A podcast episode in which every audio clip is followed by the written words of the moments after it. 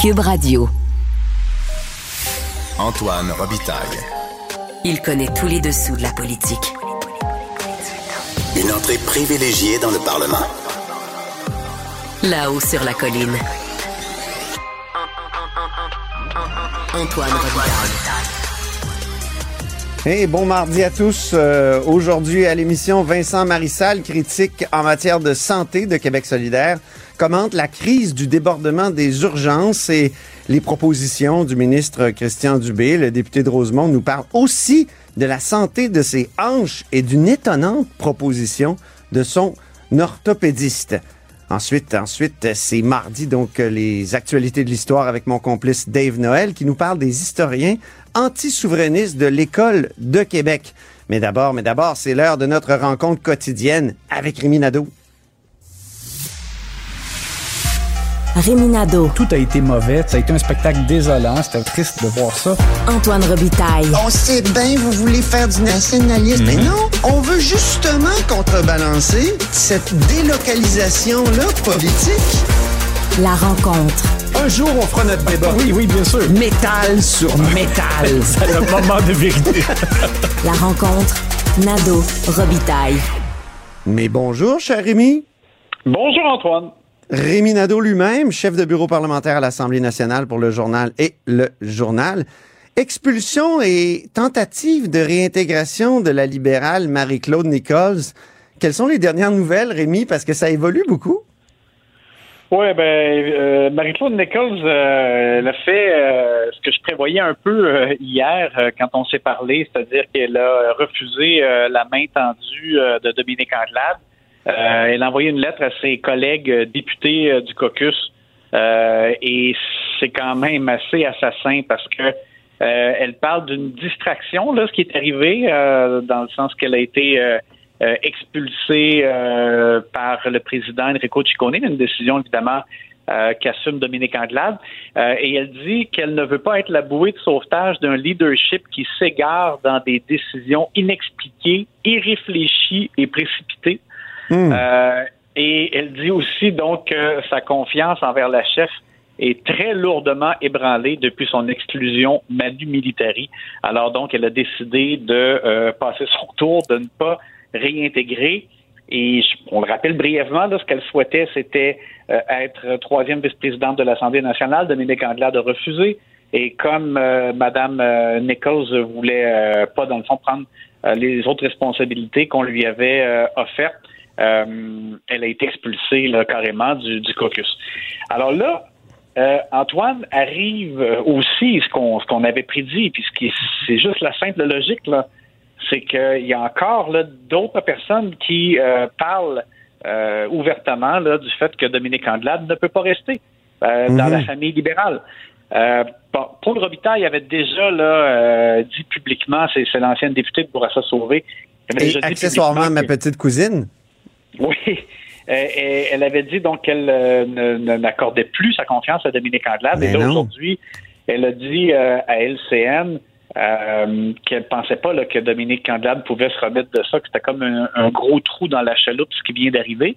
Et euh, je peux te dire que dans le journal demain, euh, on a parlé à, à d'autres anciens élus qui disent à visière levée qu'elle ne pourra pas rester. Alors, ça, ça s'ajoute. Moi, j'ai parlé tout à l'heure à un ancien ministre euh, qui euh, ne voulait pas être identifié, mais qui me disait Écoute, je me pose même pas de questions, elle ne peut pas rester en poste.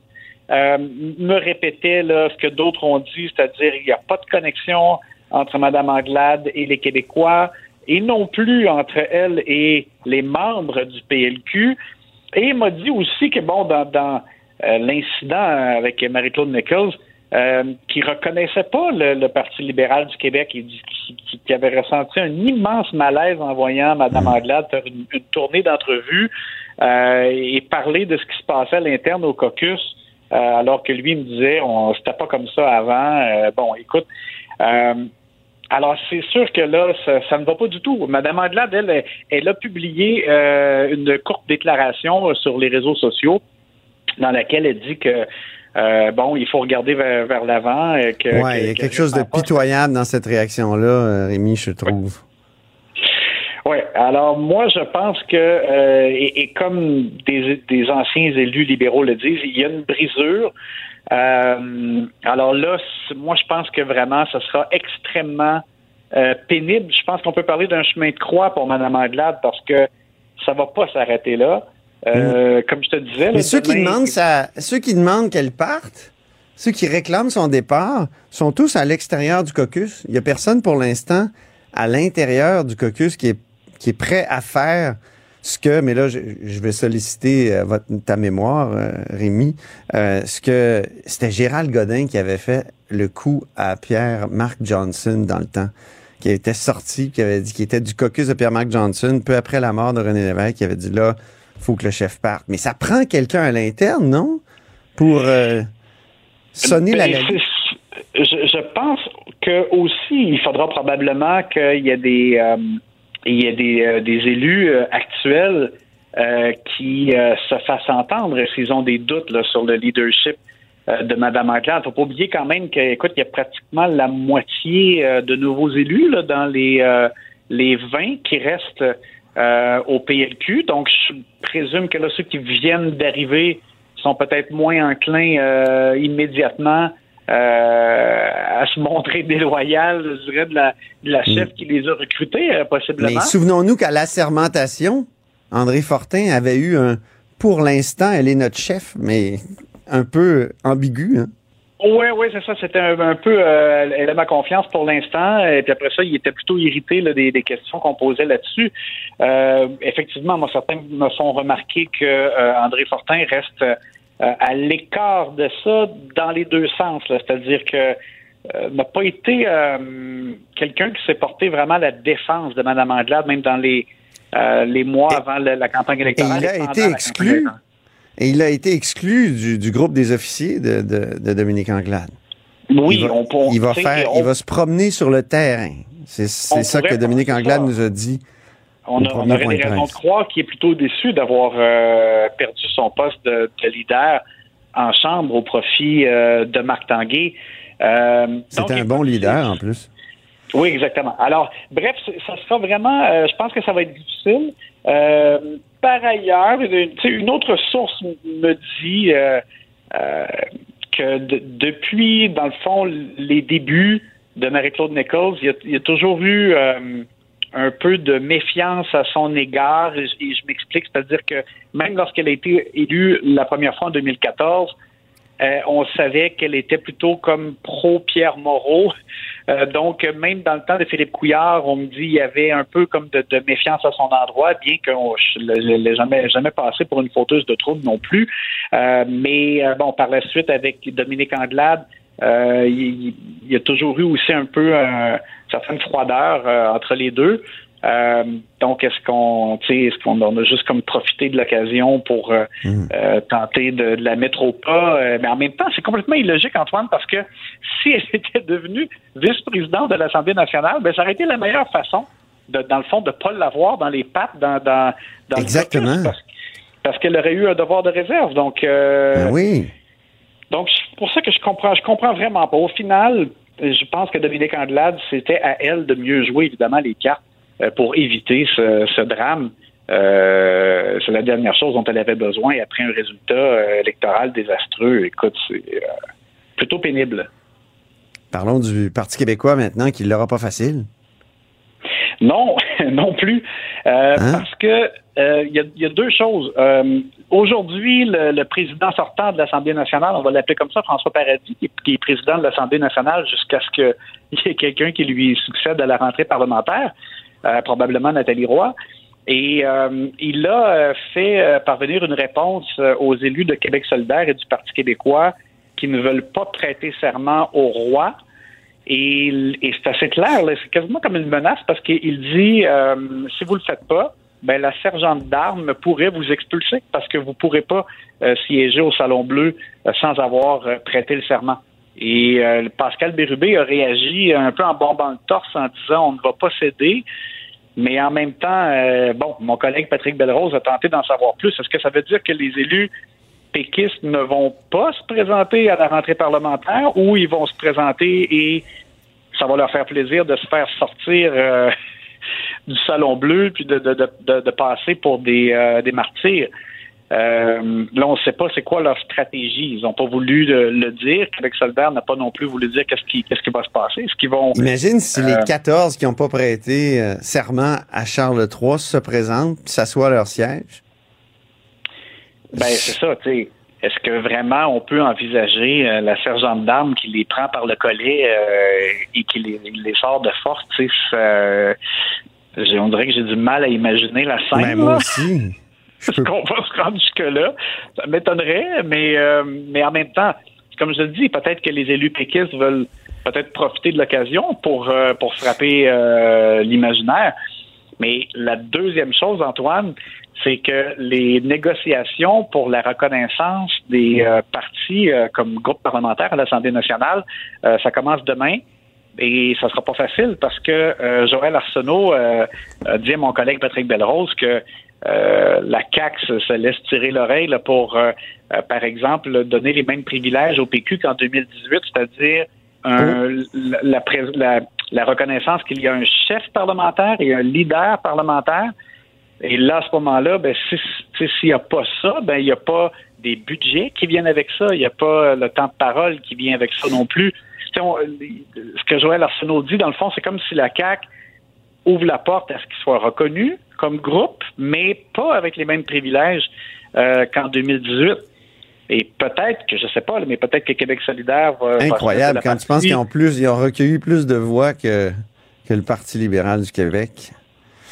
Oui, puis tu sais, peut-être que QS aussi voudra, voudra qu'il y ait plus de différence, dans le fond, entre leurs privilèges à eux et ceux du PQ. Parce que, tu sais, QS pourrait dire, ben nous, on a, euh, on a, on a plus que trois fois plus de députés que nous autres. Euh, et on sait que les libéraux, eux, euh, voulaient pas les, euh, la reconnaissance cette fois-ci. Alors, écoute, je pense que ce sera toute une partie de bras de fer dans les prochains jours et prochaines semaines avant la rentrée parlementaire le, 29 novembre. On voit que ce sera pas facile, pour particulièrement pour le PQ. Beaucoup de bons textes à lire de la part du, du groupe des journalistes du bureau parlementaire demain, alors, dans, dans le journal. Exact, parce que comme tu vois, il y a vraiment il y a des sujets avec beaucoup de piquants et bon, ça, nous, les d'estrade et les commentateurs, il y, en aura, je pense, encore pour euh, beaucoup à boire et à manger euh, de ce qu'on voit dans les prochains jours. Merci beaucoup, Rémi. Repose-toi bien parce que demain, on ne sait jamais, ça peut être une journée aussi intense qu'aujourd'hui. ben, je le souhaite, dans le fond. Ben oui, salut. Le ministre de la Santé, Christian Dubé, a présenté vers 13 heures euh, les premières conclusions de sa cellule de crise sur les urgences, le problème de débordement chronique des urgences au Québec. On en discute avec Vincent Marissal. Bonjour. Oui, bonjour Antoine. Vincent, qui est député de Rosemont et critique de Québec solidaire en matière de santé. D'abord, euh, Vincent, allez-vous rentrer au Salon Bleu? Parce que là, il va falloir prêter serment euh, au roi Charles III. Il nous reste un bon mois avant de retourner à l'Assemblée nationale, euh, vu que M. Legault n'a pas l'air pressé, pressé de siéger. Alors, on a encore un... Ça prendra pas un mois à prendre une décision et étudier le, la, la, la, décision du président de l'Assemblée nationale, mais ça vient d'arriver. Vous allez donner le, temps de regarder ça. Évidemment, il y a plusieurs considérations là-dedans. Je rappelle aux gens que François Paradis, euh, l'actuel président, là, il sortant, a, dit que vous deviez absolument prêter serment, sinon la sergente d'armes va vous sacrer à la porte du Salon Bleu. C'est quelque chose quand même. Sympathique, hein? J'en reviens pas. Je, en tout cas. je sais pas si c'était nécessaire d'appuyer si fort que ça sur le crayon, là, mais en tout cas, je comprends que le président sortant, Paradis, François Paradis, euh, il a appliqué ce qui s'applique depuis toujours, euh, mais c'est justement ça le problème, c'est que ça s'applique depuis toujours. Alors, je, n'ai pas la décision, on n'en a même pas discuté en caucus encore, mais on, verra ce qu'on fait avec ça. Là. Mais parlons de, de Christian Dubé. Et, les premières conclusions de sa cellule de crise, euh, qu'en avez-vous pensé, euh, Vincent?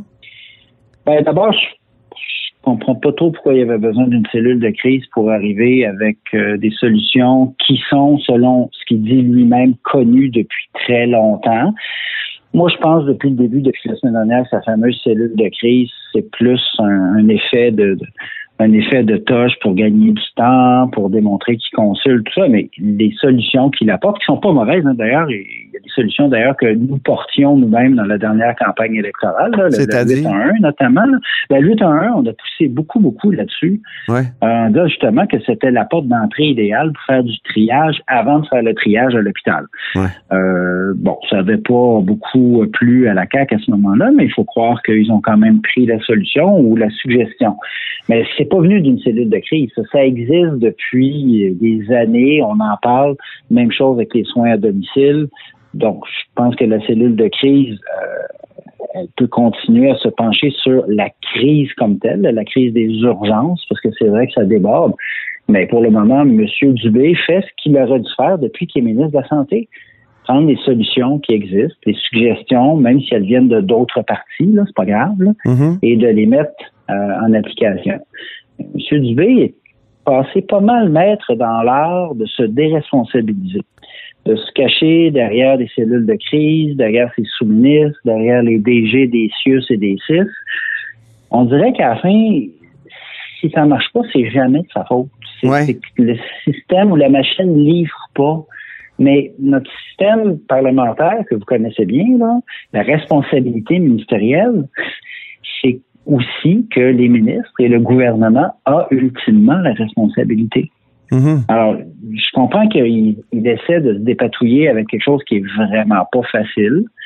Puis je l'ai dit, je le redis, il n'y a pas de solution miracle, il n'y a rien qu'on va décider aujourd'hui qui va régler le problème demain. Ça, c'est très, très clair. Sauf que... Il y a des gens qui souffrent en attendant. là. Ouais, Qui souffrent à l'urgence, notamment, qui, souffrent, qui attendent. euh, et pas euh, seulement les patients, hein. Pas Ouais. seulement les patients, le personnel aussi. Le ça. personnel aussi. Puis ça, j'ai été surpris aujourd'hui, désagréablement surpris, de constater que le ministre n'a pas mentionné une seule fois le temps supplémentaire obligatoire, mhm. qui est le principal problème, le point d'achoppement, le, le mal qui, qui gangrène notre réseau de santé en ce moment, en tout cas dans le réseau public, les urgences, c'est le temps supplémentaire obligatoire. Euh, Monsieur Dubé, il est allé sur le terrain, je le sais, puis moi aussi, je suis allé sur le terrain. Fait on le sait tous les deux que c'est de ça dont tout le monde parle. Mhm. Est-ce que la CAQ est en train de vivre son moment Jean Charest, au sens où Jean Charest s'était fait élire en 2003 avec la promesse de, de mettre fin à l'attente. Hein? Il y avait des panneaux qui indiquaient ça. Et alors que François Legault, lui, s'est fait élire en 2018 euh, en disant euh, vous allez voir un médecin en delà de, de 90 minutes en moyenne euh, d'ici quatre ans. Évidemment, il y a eu la pandémie, on comprend, là, mais est-ce que c'est pas maintenant qu'on qu'on est en train de vivre ce moment-là de, de, de violation finalement d'une promesse qui, qui, qui, qui était excessive? C'est- pour ça que je vous parle de responsabilité ministérielle. Ouais. À un moment donné, on peut pas juste se cacher derrière des comités, derrière les sous-ministres. Euh, Monsieur Dubé fait systématiquement des, con- des conférences de presse avec au moins deux sous-ministres quand c'est pas carrément le directeur de la santé publique. Dès que ça devient un petit peu trop technique, que ça chauffe un peu trop, il passe la rondelle à ces gens-là. Ah oui. Ils sont pas élus. Euh, les sous-ministres, là, Madame O'Pattoni, elle est probablement hyper compétente, mais elle n'a aucun compte à nous rendre. Elle, elle est sous-ministre, elle a des comptes à rendre à son ministre. Alors, le ministre se cache derrière, puis il livre pas. Il parle. Il parle beaucoup. Il parle beaucoup. Il y a, il y a Mm. un plan puis un slogan par semaine, mais qu'est-ce qu'il nous a livré d'autre qu'une nouvelle crise dans les urgences? Et c'est un fait que là, ils pourront plus se cacher encore bien, bien longtemps derrière la pandémie. Puis ils pourront plus se cacher bien, bien longtemps derrière les libéraux. Là. Même Gaétan Barrette n'est plus là. là. Il est même plus député. Là. Mhm. Mais qu'est-ce qu'il faut faire, Vincent Marissal? Qu'est-ce que vous feriez, vous, si vous étiez au Ouais. pouvoir? là? Ben, il y a des choses qu'on a dites depuis longtemps, puis c'est regrettable que le gouvernement ait perdu quand même trois ans. Il faut, oui, mettre fin au temps supplémentaire obligatoire. Ça, là-dessus, Christian Dubé puis moi, on dit la même affaire. Là où on diffère, c'est que lui, il n'y a pas de plan. Et faut un échéancier. Il faut être capable de dire avec courage, on va rapatrier le personnel qui est parti dans les agences privées. On va se sevrer des agences privées. Ça va nous ramener du monde. Et on va, en l'espace de trois ans, mettre fin au temps supplémentaire obligatoire, sauf dans des cas très, très, très rares, par exemple dans le Grand Nord, où parfois c'est vraiment compliqué. Il faut envoyer deux, trois infirmières, puis un médecin en avion, puis là, évidemment, ils ont des horaires de travail par- parfaitement atypiques. Le problème en ce moment, c'est que la volonté du ministre de mettre fin au temps supplémentaire obligatoire ne tient qu'à des vœux pieux. C'est ça que les gens nous disent Ouais. sur le terrain. C'est ça que les infirmières me disent. C'est oui, oui, c'est bien beau de dire qu'on va mettre fin au temps supplémentaire, mais quand, comment, quand est-ce qu'on commence? Il n'y a pas de solution miracle. Moi, je, je veux pas faire croire ça au monde. A c'est ça, hein. Est-ce qu'on n'a pas trop fait croire, justement, qu'il y avait des solutions miracles? C'est ça. hein. Là-dessus, on dit en- encore une fois la même chose, mais il faut envoyer un signal. Ça enverrait un signal auprès du personnel soignant qu'il y a de l'espoir. Mhm. Parce que sinon, ça envoie juste le signal qu'on va continuer de la même façon. Vincent, on Quand vous a vous vu. ouais. fait deux ou trois, là, temps, temps double obligatoire dans une semaine, là, puis vous entendez le ministre dire, là, oui, oui, on, on veut arrêter le temps supplémentaire obligatoire, puis que vous savez que la prochaine fois que vous allez vous pointer à l'hôpital, vous allez encore être poli pour faire un temps supplémentaire obligatoire. Ben, à un moment donné, je les comprends, ces gens-là, de décourager. Je les comprends. ça, exactement. Hey, on vous a vu euh, à l'assermentation de Québec solidaire euh, marchant avec une canne euh, assez péniblement. et, vous avez été opéré à vos hanches. c'est ce que je- c'est ce que j'ai déduit moi à ce moment-là. Ouais, non, j'ai pas été encore opéré parce que j'ai- les deux hanches assez gravement arthrosées. Alors, éventuellement, on me changera mes deux hanches. Mais en attendant, parce que je suis sur la liste d'attente, évidemment, en attendant, j'ai des infiltrations euh, à peu près une fois par année d'un produit là, qui s'appelle le Syngal, euh, qui fonctionne bien, mais j'ai eu ces infiltrations la veille de la fermentation, donc quand vous m'avez vu à l'Assemblée nationale. Et euh, les 48 à 72 heures après les injections, c'est pas mal douloureux. C'est très douloureux même, je dirais. D'après ce que je comprends, vous pourriez avoir une opération assez rapide si vous mettiez le prix. oui, pas là, il faudrait que je réhypothèque ma maison. Mais oui. Euh, Racontez-moi oui, ça parce que faire, c'est incroyable. Ben, je suis sur la liste d'attente publique, ce qui, est, ce qui est normal, un peu comme tout le monde. Puis avant la pandémie, c'était autour de 8-9 mois d'attente. Post-pandémie, c'est plus un an et demi, deux ans d'attente. C'est correct, Mhm. je peux vivre avec ça, puis je suis pas à l'article de la mort. Euh, si j'ai mes injections, je suis capable de fonctionner à peu près normalement. Mhm. Là, ce qu'on me dit, c'est que mon orthopédiste me dit, je fais aussi des opérations au privé. Donc, l'orthopédiste en question, il joue sur les deux tableaux, c'est-à-dire public, privé. Il se désaffilie du, de la RAMQ, il va faire du privé, puis il revient ensuite dans le giron de la RAMQ. Sauf que, comme vous le dites, il faudrait que je paye.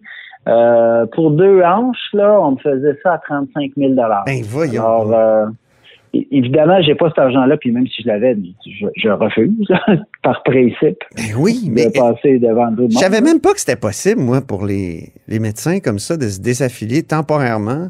Je pensais qu'une fois qu'on était désaffilié, c'était c'était terminé. Ouais, ça m'a l'air assez récent. J'ai pas fouillé la, la chose dans le menu détail, mais ça m'a l'air assez récent. Probablement que c'est une façon pour le gouvernement, sans le dire, de diminuer les listes d'attente. Parce que si moi j'accepte l'offre de mon ortho, là, je m'en vais me faire opérer au privé. Ouais. ben, mon nom, il disparaît de la liste publique. Comprenez? C'est ça la passe, le, le tour de passe-passe. C'est de la privatisation encouragée par le gouvernement. Oui, mais même Éric Duhem, juste dans sa vision du privé en santé, dit c'est le public qui va payer. Là, on vous demande carrément 35 000 C'est incroyable. Ah oui, oui, oui. Puis, Donc, c'est euh, du privé, privé, privé. là. Il ne peut pas avoir plus privé que ça. Oui, le privé, privé, privé existe déjà. là. Si vous décidez, là, vous en avez assez d'attente pour euh, vos hanches, pour votre genou ou ce que vous voudrez, vous avez le droit de payer. Vous pouvez même aller vous faire opérer dans un autre pays. Ça, ça existe. Ça, Ouais. Ça existe déjà. Mais vous n'êtes pas couvert et vous n'êtes pas remboursable par votre assurance. Ça, c'est clair. C'est clairement du privé. Ouais. Là où on joue sur- sous deux, euh, deux registres, c'est que c'est la liste du public qui est importé vers le privé par quelqu'un qui fait les deux, parce que le gouvernement le permet. Pour la petite histoire, là, les seuls chirurgiens qui ont le droit de se promener de l'un à l'autre sans se désaffilier puis se réaffilier, ce sont les plasticiens, Ben oui. les, les chi- les chirurgies plastiques, parce que vous savez jamais quand est-ce que vous allez être appelé à 3 heures du matin pour aller réparer quelqu'un qui a eu un accident d'auto. Ça, ça, ça, ça va de soi, c'est normal. Euh, parce que là, vous allez faire euh, la chirurgie euh, cosmétique là, le, le jour, puis ça se peut que la fin de semaine, vous soyez appelé à aller réparer quelqu'un qui a eu un grave accident.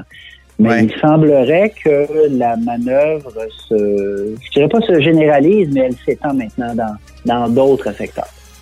Bon, on va fouiller ça. Euh, merci beaucoup, Vincent Marissal, pour ce témoignage. Avec grand plaisir. Je le rappelle, Vincent Marissal est député de Rosemont et critique de Québec solidaire en matière de santé. C'est mardi, jour des actualités de l'histoire. Les actualités de l'histoire. Avec Dave Noël et Antoine Robitaille. Mais bonjour, Dave Noël. Bonjour Antoine. Dave Noël, c'est notre chroniqueur d'histoire et accessoirement journaliste au devoir, auteur entre autres de Mon calme général américain. Il est avec nous tous les mardis parce que l'histoire et le passé sont toujours d'actualité en politique. En histoire du Québec, Dave, on parle souvent de deux écoles historiques, celle de Montréal, plutôt nationaliste, celle de Québec, fédéraliste ou providentialiste, comme tu m'as dit. Ah, il y a un livre qui sort ces jours-ci sur cette dernière école et tu veux absolument nous en parler. Oui, c'est un livre de l'historien euh, François-Olivier Doré, qui est un professeur en histoire à l'Université du Québec à Chicoutimi. Euh, son ouvrage est paru chez Boréal euh, la semaine dernière. Et comme tu disais, ça s'appelle L'École historique de Québec. Euh, c'est un ouvrage vraiment de pure historiographie. On, on, au premier abord, on peut penser que c'est pour initier. C'est vraiment des gens qui, des historiens Ouais. qui, qui, qui étudient des historiens. Comme toi, là? Oui, tout à fait. Je, pense, je pense que tu l'apprécierais aussi. Ah oui, je suis certain. Euh, donc, euh, l'école de Québec, euh, en gros, c'est quoi? C'est c'est une école euh, qui a été définie beaucoup en réaction à une autre école, l'école de Montréal, euh, donc qui était qui rassemblait Guy Frégaud, Maurice Séguin, Michel Brunet. L'école Oui. de Montréal, en fait, c'est des historiens qui, qui enseignaient à l'université de Montréal euh, dans les années 50, 60 et 70 et pour eux, la conquête britannique de 1760 était une catastrophe. Euh, C'était le moment pivot de notre histoire, ce qui expliquait pourquoi on était un peuple euh, en infériorité économique, euh, qui avait un rattrapage à faire, qui était donc euh, peuple dominé, colonisé. Et l'école de Québec, elle, c'était plutôt Marcel Trudel, Fernand Ouellette et Jean Hamelin. Pour eux, la conquête n'a pas été déterminante en tant que telle. C'est Mhm. des historiens qui sont davantage portés vers l'histoire économique et sociale, euh, tandis qu'à l'école de Montréal, c'est plus le politique et le national. Donc, les visions sont complètement autres. À l'école de Québec, on va plutôt euh, voir la conquête comme un moment euh, qui n'est pas une rupture, la continuité suit son cours. Un changement d'empire. Ouais, un changement d'empire, mais en fait, la société reste la même. euh, et pour eux, le fait que les, les, les, euh, comment dire, les maîtres de l'économie soient maintenant des armateurs ou des, des, des, des, euh, marchands euh, de Londres plutôt que Paris, ça change absolument rien. Euh, et même que certains vont dire de cette école-là que l'état de, de, comment dire, de faiblesse économique des Canadiens français remonte au régime français. La conquête britannique n'a fait que consolider un état qui était déjà en cours. Ah oui. Euh, fait intéressant pour toi, c'est ça dans... Et récemment, Oui. à ce micro, il y a Éric Bédard, l'historien, qui est venu nous parler de, de Maurice Séguin, qui, qui lui a publié un livre dans les années 60, une conférence sur euh, l'indépendance du Québec. Donc, cette vision-là de, de, la, de la conquête comme catastrophe et, et, et- et, euh, euh, prend écho dans les années 60 comme euh, l'indépendance comme correction de la conquête. Oui, oui, c'est ça, tout à fait. Mais en même, même- en- par contre, un historien comme Guy Frégaud, lui, était plutôt pessimiste. Ah, Pour lui, la société avait été brisée pendant la guerre de la conquête, donc c'était pratiquement irrécupérable. Il était vraiment très, très, très pessimiste. Et ce qui est intéressant, c'est que le- le- l'école de Québec va avoir une grande influence sur la didactique québécoise. Euh, dans dans l'ouvrage, l'auteur nous parle du fait que le, le- par exemple, la réforme du programme d'histoire au secondaire de 2006 est beaucoup imprégnée d'une vision qui, qui remonte à, à l'école de Québec. oh, j'avais écrit là-dessus, moi. Oui, oui, Oui. euh, quand même pas mal. euh, Oui. beaucoup, de textes. Oui. Euh, c'est ça. Histoire épurée au secondaire, c'était le titre du premier texte. Ouais, qui avait fait beaucoup réagir. Et Oui. depuis ce temps-là, tu es cité dans des ouvrages de, Oui. De, de didactique. Pas toujours euh, très favorablement, mais vas-y. Oui. Euh, c'est ça, l'auteur, euh, Doref, il fait un parallèle entre, entre les trois colombes, donc Trudeau, Marchand, Pelletier, qui sont arrivés à Ottawa dans 1965 pour s'impliquer en politique fédérale, et l'École de Québec, parce que faut savoir que Marcel Trudel et Fernand Ouellette, en 1965 et 66, ils quittent l'Université Laval Ah. pour aller dans les, des universités de l'Ontario à Ottawa. Et euh, c'est un peu la même chose. c'est un- on- les, les deux historiens vont investir la scène fédéral euh, physiquement. C'est des mouvements parallèles. Tout à fait, tout à fait. Eh bien, Et euh, je l'ouvrage, savais pas ça. il y a un, soit un, un volet qui est peut-être un petit peu plus aride pour le lecteur, mais on rentre rapidement dans des biographies des trois principaux personnages. Le premier, c'est le plus marquant, c'est Marcel Trudel, euh, qui est né en 1917 et qui est décédé en 2011. D'ailleurs, on peut entendre en 2004 euh, la cérémonie de remise de l'Ordre du Québec par euh, Jean Charest. Oui, on a un court extrait. Marcel Trudel, votre parcours est notre devise. Je me souviens.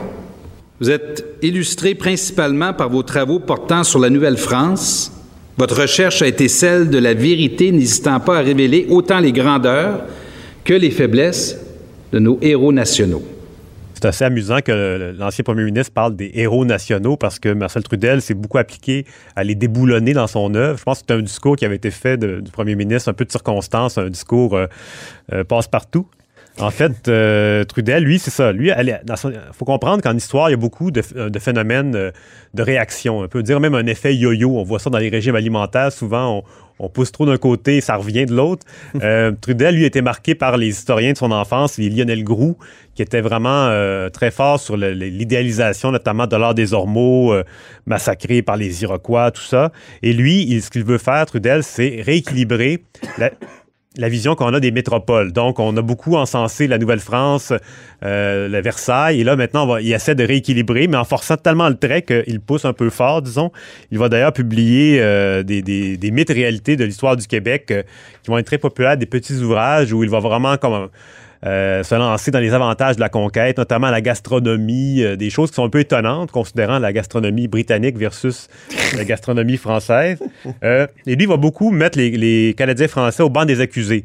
Ce qui, si les, les Canadiens ont été mis en infériorité économique, c'est de leur faute. On n'a pas été assez...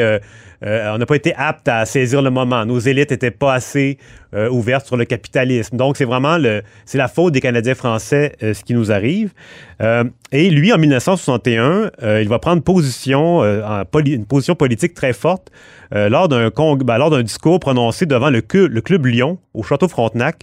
Il va dire que euh, il faut pas, en par- parlant des souverainistes, parce que le mouvement souverainiste commence à émerger à l'époque, il dit il faut pas élever un mur de Berlin au cœur du Canada français, donc faire l'indépendance, un mur qui transformerait en étrangers nos frères, nos parents et tous les autres Canadiens français du même sang et de même culture qui continueront de vivre en dehors de notre enclos. Donc, il compare l'indépendance du Québec à un enclos qu'on érigerait euh, comme un mur de Berlin qui nous séparerait de nos frères euh, du reste du Canada. Et euh, c'est ça, il va aussi se faire connaître comme étant euh, en fait, il va se faire connaître par ses travaux pionniers sur l'esclavage. Lui, il va révéler l'existence. ben, D'autres historiens en avaient parlé avant lui, mais lui, il va vraiment faire une étude euh, systématique sur le nombre d'esclaves qu'il y avait euh, en Nouvelle-France et aussi au, début du régime britannique. Et ce qui est, ce qui est intéressant, c'est que ces travaux aujourd'hui sont utilisés par tous les historiens de, comment dire, des nouvelles générations qui s'intéressent beaucoup à ces questions-là. Mais par contre, ils vont toujours utiliser ces recherches, mais en le critiquant parce que euh, Marcel Trudel, il disait, il a déjà dit à un moment donné, mis à part leur servitude, les esclaves du Canada français sont soumis à des conditions de vie qui ne diffèrent pas tellement de celles de leurs maîtres. Donc, il relativisait les conditions de vie des esclaves et ça, ça lui est beaucoup reproché aujourd'hui. Euh, donc, pour, pour, compl- pour compléter un peu le, topo sur euh, Trudel, lui il va vraiment dépeindre une Nouvelle-France désenchantée, euh, très, très négative. Un peu, on peut dire une espèce de grande noirceur de l'histoire du Québec, c'est la Nouvelle-France quand on regarde son œuvre.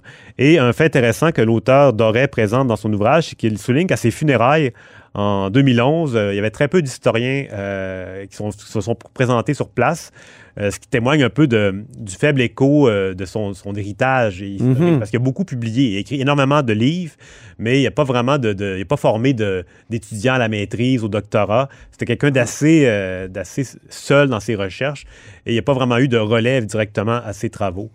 Et, Donc, oui, l'École de Québec, il en fait partie, mais sans descendant dans son cas. ouais, en tout cas, sans, sans Pas de trudelliste. Ben, l'école, c'est ça. Les, les idées sont restées, mais euh, n'y a pas eu de, fraternité qui s'est Hmm. créée autour de lui. Le deuxième historien, on va, on va aborder rapidement son cas, c'est Fernand Ouellet, euh, né en 1926, décédé en 2021. Euh, lui, c'est ça, c'est un historien euh, un, peu, un peu différent. Il va être davantage dans l'économie. Et on peut entendre un court extrait d'un documentaire de 1987 où il parlait de euh, Louis-Joseph Papineau. Oui, en fait, c'est un long extrait. Autrefois, on ne savait pas que la Grande-Bretagne était complice de la minorité britannique dans les efforts pour angliciser les francophones, pour euh, abattre leurs institutions et tout ça. Maintenant, on en est convaincu. Le danger, il ne vient plus seulement de la minorité britannique, il vient du gouvernement anglais. Et on s'était trompé euh, quant aux États-Unis. La menace américaine n'est pas une menace qui est importante. Alors, voyez-vous, Papineau va arriver vers 1832. Après quelques années, va commencer à parler d'une république. Va parler de, de démocratie et d'une nouvelle vision de la nation. La nation canadienne, française et nord-américaine. Voyez-vous, les États-Unis ne sont plus un danger.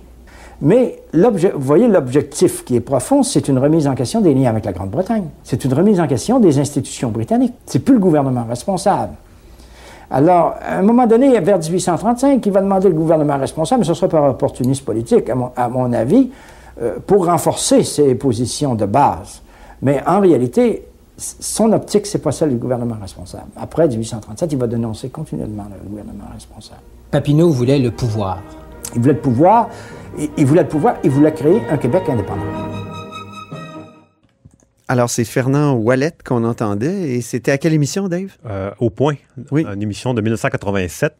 Euh, c'est ça, on- à la fin, on entend euh, M. Ouellet parler d'un Québec indépendant euh, Oui. avec Papineau comme dirigeant. Donc, Ouellet, euh, dans ses ouvrages, il est, il est vraiment très, très pessimiste par rapport à, à ce qu'aurait pu devenir un Bas-Canada distinct du, euh, du reste Ah oui. des colonies. Et euh, en terminant, c'est ça, euh, il va aussi se faire connaître, Ouellet, en publiant un petit ouvrage qui s'appelle Julie Papineau, un cas de mélancolie et d'éducation janséniste. En fait, c'est publié en 1961 et il fait une espèce d'analyse psychologique de Julie Papineau, la, la femme de Louis-Joseph Papineau, et euh, les descendants euh, de, de- de Julie Papineau, les, notamment les filles d'Henri Bourassa, vont réussir à, à aller en justice et à faire retirer ce livre-là qui, Ah oui? elle, était diffamatoire. Donc, en 1961, c'était encore très sensible. Euh, voilà, donc c'est une œuvre... une œuvre très, euh, très contestée. Euh, Monsieur Ouellet, il est décédé en 2021 et les, les lettres hommages qui ont été publiées dans les journaux euh, laissent- laissaient entrevoir une espèce de- de- d'acrimonie avec certains autres co- collègues. Donc, euh, c'est le deuxième historien. Le troisième, c'est Jean Hamelin, euh, qui est un Mm. peu moins connu et dont l'œuvre est peut-être un peu moins euh, marquante. Et voilà. Donc, c'est un ouvrage qui est vraiment intéressant, qui fait le tour de l'École de Québec, qui est la moins connue aujourd'hui, mais qui a eu des, qui a encore des effets. Tu nous rappelles le titre? Oui, c'est euh, l'École historique de Québec au Boréal de l'auteur François-Olivier Doré. Ça vaut la peine, alors? Oui, tout à fait. Merci beaucoup, Dave. On se reparle la semaine prochaine pour d'autres actualités de l'histoire. Et c'est ainsi que se termine La Haut sur la Colline en ce mardi, en direct en grande partie. Merci beaucoup d'avoir été des nôtres. N'hésitez surtout pas à diffuser vos segments préférés sur vos réseaux. Ça, c'est la fonction partage. Et je vous dis à demain.